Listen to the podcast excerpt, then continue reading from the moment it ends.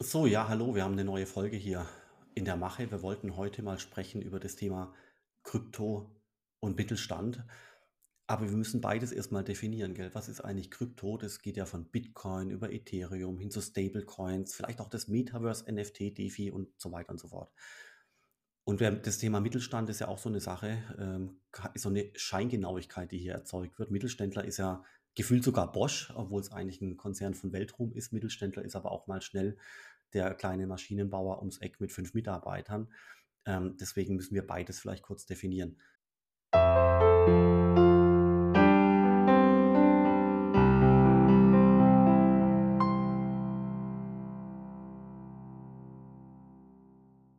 Simon, ihr werdet sicherlich ab und zu mit Mittelständlern zu tun haben. Äh, Du hast vielleicht auch Beispiele parat.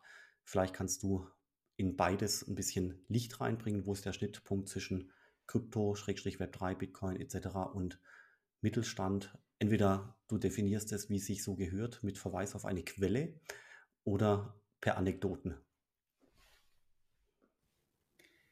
Ja, wie du weißt, Philipp, bist du eher unter uns derjenige, der akademisch, glaube ich, sauberer unterwegs ist. Und äh, wie du, Da ähm, muss ich gleich mal einhaken. Das, das Problem ist ja, äh, also tagtäglich kämpfe ich damit, ähm, dass ich würde ja jetzt gerne eine Definition anführen für beides, aber das Problem ist, dass das Wissenschaftsregime an Hochschulen und in der Forschung, das ist derart langsam, äh, da wird es Jahre dauern, bis entsprechende Definitionen etabliert sind. Das heißt, es gibt Stand heute wenig bis nichts zu zitieren.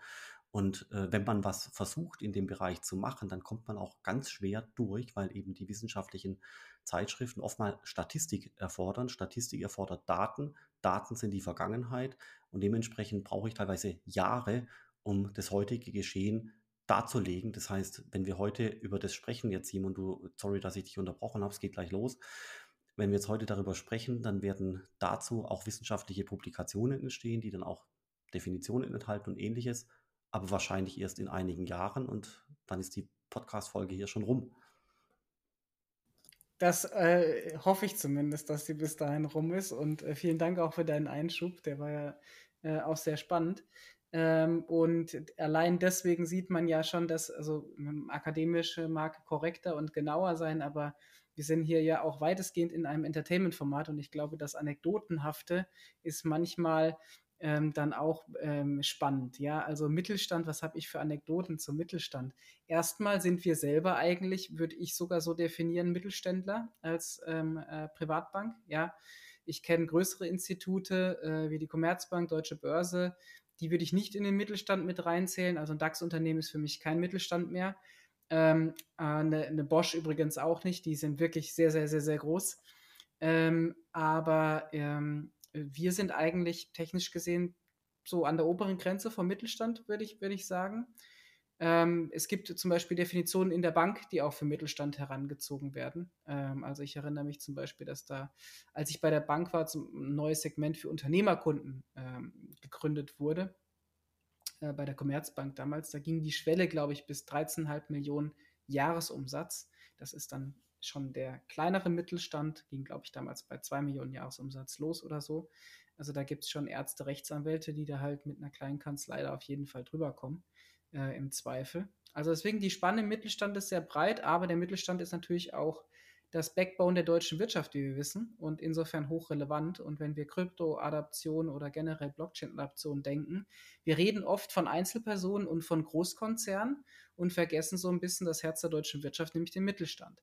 Vielleicht eine weitere Anekdote zum Mittelstand. Ich war auch bei der Commerzbank damals dann bei einem sogenannten Hidden Champion. Die werden ja teilweise dann auch noch zum Mittelstand gezählt auf Kundentermin im Schwarzwald. Und das war ein Kunde, ähm, der also auch ähm, so Weltmarktführer für bestimmte Maschinen war und ähm, da aber tatsächlich auch, ähm, glaube ich, 6 Milliarden Euro Umsatz gemacht hat oder so mit 1000 Mitarbeitern, vielleicht war es auch eine Milliarde mit 1000 Mitarbeitern, aber auf jeden Fall in der Region äh, Milliardenumsatz mit einem, einer ähm, vierstelligen Anzahl an Mitarbeitern, fand ich höchst beeindruckend. Ja. Ähm, und äh, das sind Firmen, die sich und auch damals schon 2017 schon Fragen gestellt haben dazu, wie kann ich da reingehen? Und ich glaube, was ist so ein bisschen die Schwierigkeit, weil wir oft eben über Privatpersonen und äh, Konzerne reden, Im Konzern habe ich natürlich erstmal einen großen Ressourcenpool und viel Zentralisierung. Jetzt wird es eigentlich lustig. Firmen mit viel Zentralisierung haben teilweise relativ leichte Möglichkeiten, in den Blockchain-Bereich reinzugehen, weil man so eine Blockchain-Zentralfunktion schaffen kann, ohne dass es groß wehtut, weil man eh eben so relativ viele Zentralfunktionen hat, die von anderen ähm, ähm, geschäftstreibenden Funktionen mitfinanziert werden, böse gesagt. Und das äh, ermöglicht es Großkonzernen halt eigene Blockchain-Teams hinzustellen. Bei uns gibt es ein Commitment, obwohl wir Mittelständler sind, ein eigenes Blockchain- oder Digital Assets-Team hinzustellen. Da bin ich auch sehr, sehr dankbar dafür, aber das ist nicht selbstverständlich. Ein normaler Mittelständler, der hat halt seinen Fokus primär auf das absolute Kerngeschäft, würde ich sagen. Und für den ist halt Krypto ein absolutes Randthema. Dazu kommt, dass ja de facto immer noch Kryptos primär für Investmentzwecke genutzt werden und eher sekundär für Zahlungszwecke. Also wenn jetzt zum Beispiel Mittelständler einen Anreiz hätte zu sagen, naja, ich akzeptiere Zahlungen in Bitcoin einfach deswegen, weil ich da mein Primärgeschäft besser abwickeln kann, dann wäre das für den sicherlich super, super spannend. Aber das passiert ja mal realistisch gesehen einfach nicht. Und äh, da es auch noch keine jetzt breite, regulierte oder sichere Infrastruktur für Digital Assets im Gesamtmarkt gibt, hat der halt auch nichts, worauf er sich einfach verlassen kann und zurückfallen lassen kann. Ähm, also ich glaube, äh, Mittelständler haben ein sehr fokussiertes Geschäftsmodell, davon leben sie auch. Das bedeutet aber auch, so Randthemen mitzunehmen, ist eher sekundär bis tertiär, ja, um es mal äh, so deutlich zu sagen. Und deswegen glaube ich, dass äh, Krypto da ähm, nicht immer so ein Thema ist. Ja, aber also ich habe mir da auch meine Gedanken gemacht und ich möchte trotzdem ein paar Bereiche vorstellen, wo ein Mittelständler jetzt gerade mit einem Industrie, also produzierenden Hintergrund oder auch ähnliches drumherum durchaus Anknüpfungspunkte finden könnte. Und zwar, was durchaus einiges an Furore erzeugt derzeit, ist die Tokenisierung von CO2, also quasi die Abbildung von CO2-Zertifikaten auf Blockchain-Basis. Ich bildlich gesprochen wird hier verbunden derjenige, der CO2 aus der Luft absorbiert, mit demjenigen, der die Luft ähm, leider verschmutzt. Also nochmal bildlich gesprochen ist es der brasilianische Farmer oder der thailändische Mangrovenwaldbesitzer auf der einen Seite, der nimmt ja CO2 aus der Luft, mit demjenigen, der die CO2 äh, aufgrund seiner Produktionstätigkeit eben leider in die Luft ausstoßen muss und eben dementsprechend entweder gezwungen ist, CO2 zu kompensieren oder eben das freiwillig machen möchte. Und ich glaube, dass die Blockchain-Technologie hier ganz, ganz, ganz spannende äh, ja, gute Möglichkeiten bereitstellt, beides zusammenzubringen, äh, also CO2-Tokens auf Blockchain-Basis. Die Blockchain verbindet äh, die diversen Entitäten. Das kann sie auch besser als der heutige Kapitalmarkt, weil es gibt in dem CO2-Bereich keine existierende Infrastruktur, keine Legacy-Infrastruktur. Das heißt, es gibt auch niemanden, der diese, der eine Legacy-Infrastruktur, würde sie denn existieren, beschützen würde. Dementsprechend hat die, die Blockchain-Technologie hier in diesem CO2-Bereich eine echte Chance, ähm, als Settlement-Infrastruktur zu fungieren für die verschiedenen Akteure und zwar weltweit. Also da tut sich wirklich momentan einiges. Das ist ein Bereich, der ist vielleicht seit, seit 1,5 Stunden, äh, Entschuldigung, seit 1,5 Jahren äh, in der Mache. Es gibt inzwischen einen ganzen Satz von Startups. Wöchentlich werden neue gegründet und äh, der Mittelständler tut sich da natürlich noch schwer anzudocken. Aber ich glaube, in einem halben Jahr werden wir hier tolle Beispiele sehen in diesem CO2-Bereich. Ein weiterer Bereich könnte das Thema NFTs sein, aber eben für solche Mittelständler, die Endkundenkontakt haben. Damit meine ich jetzt zum Beispiel einen Brillenhersteller oder irgendjemand, der eine Brand hat, ja, von mir aus Vielmann oder ähnliches, jemand, der mit Endkunden interagiert. Warum? Weil die NFTs ganz gut geeignet sind, um physische Gegenstände in die digitale Welt äh, zu transportieren und äh, potenziell auch im Metaverse zugänglich äh, zu machen.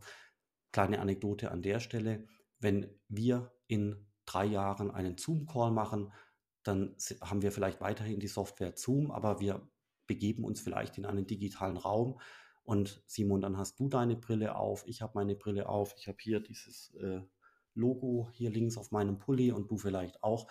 Und äh, das sind alles Brands, deren Produkte in dem Fall in digitaler Form wir für den digitalen Meetingraum vorher einkaufen mussten. Also das kann wirklich spannend sein. Hat ein Mittelständler hier jetzt sofort was verpasst, weil er noch nicht drauf angesprungen ist? Nee, glaube ich nicht. Das ganze Thema kommt noch, aber ich glaube, man sollte es auf dem Radar behalten. Was ist mit dem produzierenden Mittelständler, also quasi der Mittelständler, der B2B-Produkte macht, ja, also Maschinen, Zahnräder, Öle, also so das, was das Herz der deutschen Industrie eigentlich, ähm, Chemie und Automobilzulieferer und ähnliches. Ich glaube, hier wird es, was Blockchain angeht, abseits von dem CO2-Bereich wirklich ein bisschen dünn, weil wir ja inzwischen auch festgestellt haben und feststellen mussten, dass diverse Anwendungen aus dem Supply Chain-Bereich, Logistikbereich, ähm, Patientendaten, Gesundheitsdaten und ähnliches nicht funktioniert haben oder eben sich nur ganz, ganz, ganz langsam entwickeln. Ja, das heißt, hier kann man, glaube ich, sagen, mal sehen, was du sagst, Simon, viel drüber nachgedacht. Ich bin der Meinung, die Blockchain-Technologie ist keine gute Technologie, um den Mittelstand digital zu transformieren, also zum Beispiel Logistik auf eine digitale Basis zu heben, weil letztendlich hier andere Probleme entstanden sind, nämlich Standardisierung von Daten, Digitalisierung anderer Art und ähnliches. Da kann die Blockchain nur einen ganz, ganz, ganz kleinen Teil helfen. Das Thema Datenstandardisierung ist ja ein Vorläufer für die Blockchain-Technologie, das was das zuerst gelöst werden muss. Und deswegen, wenn man das alles so zusammennimmt, glaube ich, dass die Blockchain-Technologie keine gute Technologie ist, um existierende Bereiche wie Produktion digital zu transformieren. Aber die Technologie Blockchain ist wiederum ein gutes, guter Bereich, um neue Bereiche aufzumachen. Ja, Metaverse für digitale Gegenstände, CO2-Tokenisierung, das sind alles Bereiche, die gab es vor drei Jahren so noch gar nicht, waren auch nicht erforderlich. Äh, und deswegen bin ich eher der Meinung, dass die Blockchain-Technologie da ist, um neue Bereiche aufzumachen und vielleicht auch bestimmte Bereiche komplett zu disrupten, wie Finance, aber auch da wiederum nur in bestimmten Bereichen. Aber die reine abgeschwächte digitale Transformation existierender Bereiche, glaube ich, sehe ich zunehmend äh, weniger, ja, wenn man sich so die Anwendungen anschaut. Simon, siehst du das auch so? Da würde ich dir partiell widersprechen, Philipp. Also ich würde sagen, aktuell ist es definitiv nicht so, dass die Blockchain-Technologie es Mittelständlern ermöglicht, ihr Geschäftsmodell zu transformieren oder zu disruptieren. Da bin ich 100% bei dir. Ich glaube allerdings, dass es auch ein Thema von Reifegrad und Adaption ist. Ja. Ähm, und ich glaube schon, dass es neue Arten von Geschäftsmodellen auch ähm, für produzierende Gewerbe ermöglicht. Genauso, also eigentlich, was da passiert, ist ja, heute haben wir diesen Begriff der Digitalisierung. Und der Begriff der Digitalisierung und die damit verbundenen Geschäftsmodelle finden jetzt erst Einzug beim Mittelstand. Ja, also schon seit ein paar Jahren, aber sehr langsam, Stück für Stück. Aber damit einhergeht äh, enormes Potenzial auch, auch bei diesen äh, Mittelständlern. Sowohl weil die Maschinen in neuer Form designen können, als auch neue Geschäftsmodelle mit Maschinen beispielsweise äh, machen können oder auch die ganzen beratenden, heilenden Berufe, Einsatz von strukturierter Software und so erleichterte Arbeitsabläufe. Also da gibt es schon enorme positive Effekte und die sehe ich auch ähm, bei äh, der Einsatz der Blockchain-Technologie. Das ist für mich eigentlich eine Art neue Form dann der Digitalisierung, eine neue Digitalisierungswelle. Ich glaube nur, dass diese Welle den Mittelstand mit als letztes erreicht, ehrlich gesagt. Ja. Also ich glaube, dass die Adaption da einfach noch länger dauert als im klassischen äh, Digitalisierungsbereich. Und auch da gibt es natürlich eine hohe Streuung zwischen den Mittelständlern. Es gibt sehr technologieaffine Mittelständler oder sogar Mittelständler, die selbst Technologieprodukte machen. Also das darf man auch nicht vergessen. Durch Technologie, durch Digitalisierung sind neue Mittelständler entstanden. Ich bin mir sicher, und das sieht man teilweise schon, dass auch in Deutschland durch Blockchain-Technologie neue Mittelständler entstehen. Das ist das eine. Und das zweite eben, ich glaube, die können das definitiv nutzen für ihre Geschäftsprozesse, für ihr Primärgeschäft. Aber ich glaube einfach, dass es noch dauert und dass die Adaption da am längsten dauern wird sogar. Ja, und ich glaube, du hast schon implizit angesprochen, ich möchte es nochmal explizit sagen, ich glaube, der B2B-Mittelständler, der kommt wesentlich später als der B2C-Mittelständler. Also der Brillenfabrikant aus Deutschland, der wirklich super tolle Brillen baut, der ist vielleicht eher dran an der Blockchain-Technologie als derjenige, der ähm, weiß ich, Kabelbäume äh, baut für BMW und B2B verkauft. Aber Simon, ich ich habe jetzt hier mir gerade ein paar Notizen gemacht. Ich halte sie mal hier in die Kamera und äh, hätte noch zwei, drei Ideen, die ein bisschen in die Zukunft äh, schauen. Also wie schon gesagt, vorher das Thema NFTs, also digitale Abbildung von Produkten, würde heute schon funktionieren, macht sogar heute hier und da schon Sinn. perspektivisch noch mehr, wenn das Metaverse mal kommt, vielleicht im Jahr. Dann das Thema CO2 würde auch heute schon äh, sinnvoll sein können. Und jetzt nochmal zwei, drei Beispiele, wo ich für die Zukunft Potenzial sehe, nämlich Tokenisierung von Industriegütern. Tokenisierung von bestimmten Dingen wie Immobilien haben wir schon gesehen, funktioniert. BaFin sagt auch, passt. Ähm, gibt aber noch ein paar Probleme, weil eben die Maschinen noch nicht richtig als Eigentumsrechte oder ähnliches formiert werden können, noch nicht richtig handelbar gemacht werden können. Also man muss hier so ein bisschen denken an eine riesengroße Leasinggesellschaft, in der 3000 Autoverträge drin sind von geleasten Autos. Wenn man das jetzt quasi aufbricht und ein paar Jahre weiterdenkt, dann könnte dort das Thema Tokenisierung nicht nur für Autos, sondern generell für Industriegüter aller Art eine gewisse Rolle spielen. Das sehe ich schon. Da gibt es jetzt erste Prototypen hier und da. Ähm, da kommt sicherlich noch mehr, aber das wird noch eine Weile dauern. Ich denke zum Beispiel an die an, an äh, Gabelstapler, Logistikzentren, sowas wie eine Kläranlage oder ähnliches. Also überall, wo ein Produktionsprozess stattfindet, den ich äh, in einen Cashflow packen kann und dann nehme ich dieses Industriegut und verbriefe das an den Markt. Das heißt, Stand, und das ist was ganz, ganz, ganz Wichtiges, ähm, an dem ich auch schon seit Jahren arbeite, aber es ist leider noch nicht Realität geworden. In der Vergangenheit zum Beispiel hat ein, ein Traktorenhersteller seinen Traktor gebaut und verkauft und die Stadtverwaltung zum Beispiel kauft den Traktor und setzt den ein und wenn der Traktor nicht verwendet wird, dann steht er einfach in dem Geräteschuppen rum. Also das heißt, das Kapital ist gebunden. Und ich glaube, durch die Blockchain-Technologie und durch die Tokenisierung kommt hier ein neuer Spieler mit rein, nämlich der Kapitalmarkt. Das bedeutet, der Traktorenhersteller verkauft den Traktor, der, ähm, die Stadtverwaltung nutzt den Traktor, aber stellt nicht mehr das Kapital bereit, weil das Kapital über den Kapitalmarkt ähm, bereitgestellt wird und der Kapitalmarkt mit irgendeiner Gesellschaft betreibt quasi dann dieses Asset und die Stadtverwaltung oder derjenige, der den Traktor haben möchte, des, der nutzt das und zahlt es quasi auf einer Pay-per-Use-Basis. Ich glaube, dass die Blockchain-Technologie insbesondere in Verbindung mit Tokenisierung hier eine gewisse Rolle spielen kann, aber es dauert langsamer, als wir alle denken. Jetzt noch zwei kleine Bereiche.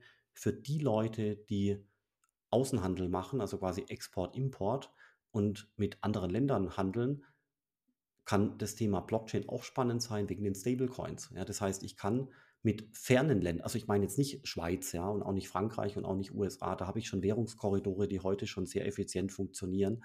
Aber es gibt halt auch andere Handelspartner wie manche afrikanische Länder, Südostasien, Lateinamerika, wo das wirklich mühsam ist, das Geld von dort nach Hause zu transportieren, wenn ich was verkauft habe oder auch andersrum, also Import, Export und dass dort die Stablecoins wirklich für Furore sorgen könnten, weil ich eben Geldtransfers in ferne Länder machen kann, Punkt zu Punkt innerhalb von zwölf Sekunden und zwar in US-Dollar-Notation. Das hat mit Krypto gar nichts mehr zu tun. Das finde ich irre spannend, gerade für Import-Export-Geschäfte in nicht konventionellen Ländern, also quasi abseits der hochfrequenten Währungskorridore, wenn man so sagen kann. Also ich glaube, da gibt es ganz tolle Möglichkeiten. Und noch eins, Simon, das hatten wir auch schon mehrfach besprochen vor Jahren und es wird irgendwann kommen, aber wir müssen noch abwarten, das Thema 3D-Druck. Ja, ich habe einen 3D-Drucker, der, der fräst mir aus Metall ein Ersatzteil irgendwo auf der Welt. Also pff, irgendwo in Afrika oder in Lateinamerika. Da geht was kaputt. Der 3D-Drucker, der fräst das Teil. Aber der Mittelständler hat natürlich Angst, dass diese 3D-Modelle missbraucht werden, kopiert werden und äh, dann ist das IP des Mittelständlers futsch. Aber wenn ich jetzt den 3D-Drucker kombiniere mit einem Blockchain-System, so nach dem Motto, in Argentinien, ich schmeiß 10 Dollar in den 3D-Drucker rein und dann druckt er mir dieses Zahnrädchen. Und wenn ich versuche, den 3D-Drucker zu manipulieren, dass er das, 3, das Zahnrädchen druckt, ohne dass ich Geld reingeschmissen habe, dann hört er auf zu funktionieren oder, oder zerstört sich sogar selber oder irgendetwas in dieser Art, um es plastisch zu machen. Wenn ich es schaffe, Zahlungsverkehr mit 3D-Druck und 3D-Modellen zu kombinieren, in fernen Ländern, wo Ersatzteile erforderlich sind für Keramik, Metall und Plastik und ähnliches, da kann auch ein ganz, ganz, ganz spannendes Feld entstehen. Auf der PowerPoint-Folie von Beratungen und auch von uns, ehrlich gesagt, äh, ist es schon lebendig geworden vor Jahren, aber es ist noch nicht in die Realität überführt worden. Aber es macht aus meiner Sicht unglaublich viel Sinn, aber es dauert noch. Und das sind so ein paar Punkte, die man auf dem Radar haben sollte. Ist hier Eile geboten, um wirklich sofort einzusteigen? Wahrscheinlich nicht, aber ich glaube, es lohnt sich, diese Bereiche mal auf ein Post-it zu schreiben und, weiß ich nicht, dreimal im Jahr anzuschauen, was sich getan hat und dann einzusteigen, wenn hier Firmen die ersten großen Schritte gemacht haben. Ja, ist ganz witzig, dass du es ansprichst. Also, A, ich kenne den Use Case und die Diskussionen von damals tatsächlich auch noch. Und der Mittelständler, den ich vorhin erwähnt hatte, das war ein Hersteller von Druckmaschinen. Äh, also nicht jetzt normale Druckmaschinen, sondern Formdruckmaschinen. Ähm, und insofern war das für die auch ganz spannend. Man muss nur eben sehen, wenn wir mal gucken, wo wir aktuell technologisch halt stehen. Wir wissen, dass das alles technologisch möglich ist. Nur ist es halt noch nicht implementiert. Und wir sehen ja auch die Hürden, wie schwer wir uns tun, allein, du hast den Stablecoin angesprochen, wie schwer sich die Leute tun, allein einen äh, funktionierenden Stablecoin zu designen. Ja, da fängt es ja schon mal an, ehrlich gesagt. Und da scheitern einige dran. Ähm, und dann sind die fancy Use Cases, sage ich mal, halt einfach noch komplizierter. Ähm, aber wie bei jeder äh, technologischen Entwicklung gibt es da halt auch Tipping Points. Also äh, wir haben es jetzt am Beispiel äh, KI gesehen. Ne? KI als äh, Technologie geistert noch länger rum als Blockchain äh, und ist auch noch länger schon ein Trend und wurde immer gesagt, hey, das kann das und das und das alles. Aber es konnte es halt noch nicht. Also KIs waren früher halt trotzdem noch relativ dumm. Und jetzt kommt so ein JetGPT ums Eck und zeigt den Leuten halt, hey, die KI kann das wirklich. Aber dafür braucht es halt auch Proof of the Pudding. Äh, und der ist halt nicht nur ein POC, sondern irgendwas, was die Leute halt weltweit benutzen können. Und ich glaube, wenn die halt sehen, dass sie sich halt irgendwie was bezahlt ausdrucken lassen können, dann funktioniert das, aber dafür brauchen die Leute halt die Drucker und die Infrastruktur äh, on-chain. Und da müssen wir auch nüchtern und ehrlich sagen, halt, da sind wir einfach noch nicht so weit. Ich glaube, wenn die Mehrheit verstehen würde, was allein schon DeFi heute kann, dann wäre das zum Beispiel, also hatten wir jetzt auch behandelt, schon sehr, sehr, sehr revolutionär. Ja, aber diese für alle erfahrbaren äh, Use Cases mit einer einfachen Bedienung, die gibt es halt einfach in der Masse noch nicht. Die werden dauern und dann werden, glaube ich, alle sagen, so wie, oh ja, jetzt ist ja halt die Revolution hier da. Also, Simon, ich könnte dir stundenlang zuhören, weil du sprichst mir aus der Seele, ich sehe es ganz genauso. Und das wird einfach alles noch dauern. Und deswegen, ich glaube, muss ein Mittelständler jetzt aktiv werden? Wahrscheinlich nicht, gell? Aber er sollte das Thema bitte nicht vergessen und auf Berater halten. Ich möchte nochmal zwei Themen ansprechen. Und zwar, ein Mittelständler, dessen Geld kommt heute typischerweise rein auf dem IBAN-Konto. Ja, da werden die Umsätze verbucht, die Buchhaltung, die packt die Rechnungen dazu, das geht dann alles in den Jahresabschluss und so weiter und so fort, funktioniert alles. Ich glaube, wir sehen aber auch zukünftig eine Welt, wo, das, wo der Umsatz eines exportierenden Mittelständlers reinkommt über andere Geldträgertechnologien. Was meine ich hier? US-Dollar, Stablecoins auf Wallet-Basis Ethereum oder den chinesischen digitalen Yuan oder ähnliches. Das heißt, ein Mittelständler muss, um die Umsätze in Zukunft einnehmen zu können, weil das Geld einfach auf unterschiedlichen Technologien ankommt, schon bereit sein, diese Umsätze auf verschiedenen Trägertechnologien verbuchen zu können. Also das ist was, glaube ich, das sollte man schon beachten. Es gibt noch zu wenig Dienstleister in dem Bereich, aber gerade exportierende Mittelständler sollten sich mit dem Thema intensiv beschäftigen, weil halt zu dem IBAN-Konto heute andere Trägertechnologien für Geld oder Umsätze mit dazukommen. Das finde ich, glaube ich, wirklich noch einen ganz, ganz, ganz spannenden Punkt. Und noch ein Bereich, hatte ich letztens aufgeschnappt, mit den US-Dollar-Stablecoins ist es jetzt ja möglich, Punkt-zu-Punkt-Transaktionen zu machen, bis wirklich an den letzten Ende der Welt. Also egal, wo jemand ist, in Afrika, Lateinamerika, Südostasien, sobald jemand ein Handy hat und Internet, kann er Stablecoins, also den US-Dollar auf Ethereum-Basis zum Beispiel empfangen. Was passiert, wenn ich jetzt zum Beispiel die Leute in das Ökosystem reinhole, die das Thema Blockchain, Stablecoin und Co. verstehen? Damit meine ich zum Beispiel, ohne dass ich es jetzt im Detail weiß, damit meine ich zum Beispiel die IT-Absolventen afrikanischer Hochschulen. Also zum Beispiel, weiß ich nicht, Technische Universität Nairobi oder keine Ahnung, ob es das gibt oder, aber es gibt ja auch überall dort technische Studiengänge. Das sind Leute, die werden relativ schnell auf ihre, aufgrund ihres technischen Verständnisses in der Lage sein können, Stablecoins zu empfangen auf Dollarbasis. Ob die das dann umtauschen in die lokale Währung oder nicht, ist egal, aber zumindest könnten sie das einnehmen. Damit kann ich zum Beispiel auch eine Freelancer-Rechnung bezahlen, auch in afrikanischen Ländern, wo es kein PayPal gibt. Und plötzlich habe ich die Möglichkeit, ein untapped Potential von schlauen Leuten in den IT-Arbeitsmarkt zu integrieren, weil ich diese Leute einbinden kann in meine IT-Abteilung, Programmierung und ähnliches. Schlaue Leute, die arbeiten für, den, äh, für das dortige Salea und die aber das Geld empfangen auf Stablecoin-Basis. Ich glaube, das ist auch noch ein bisschen Utopie, was ich gerade gesagt habe, aber das könnte vielleicht schon in einem Jahr hier und da Realität werden können. Und das finde ich auch enorm spannend, ja. Also wenn jemand zu all diesen Use Cases Fragen hat, dann gerne dem äh, Simon oder mir eine Nachricht schicken, Twitter, LinkedIn, E-Mail, Post, Brief, Pakete, wir nehmen alles an. Ähm, aber ähm, es gibt auch viele Firmen in dem Bereich, die nennen wir jetzt nicht, aber wenn jemand da Interesse hat, gerne fragen. Da gibt es wirklich tolle Ansätze, wenn jemand äh, diese einzelnen Use Cases noch weiter ausarbeiten möchte oder zumindest mal reinschauen möchte. Und einen Punkt habe ich tatsächlich noch, der mir gerade gekommen ist, Philipp, als du es erzählt hast, ähm, weil diese Buchhaltungsthemen, das ist ein wahnsinnig spannender Use Case nach vorne für Mittelständler. Wir hatten da äh, bei der Commerzbank hatte ich ein Projekt gestartet mit zwei großen Industriefirmen, wo es darum ging, dass die Buchungen auf einer Blockchain direkt mit Zahlung und Einbuchung in die SAP-Systeme äh, gemacht wurde. Und ein Blockchain-basiertes Abwicklungs-, Buchungs- und Rechnungssystem inklusive Zahlung, das würde Mittelständlern, also weil die eben auch manchmal nicht so spezielle Anforderungen haben wie jetzt die, der Großkonzern, unfassbar viel Arbeit äh, abnehmen, macht vielleicht einige Steuerberater in Teilen arbeitslos. Ähm, aber das wäre ein Riesenpotenzial. Und aber zwar dafür braucht es kein Cross-Border, ja. also quasi Export, Import, ja. alles drin, gell?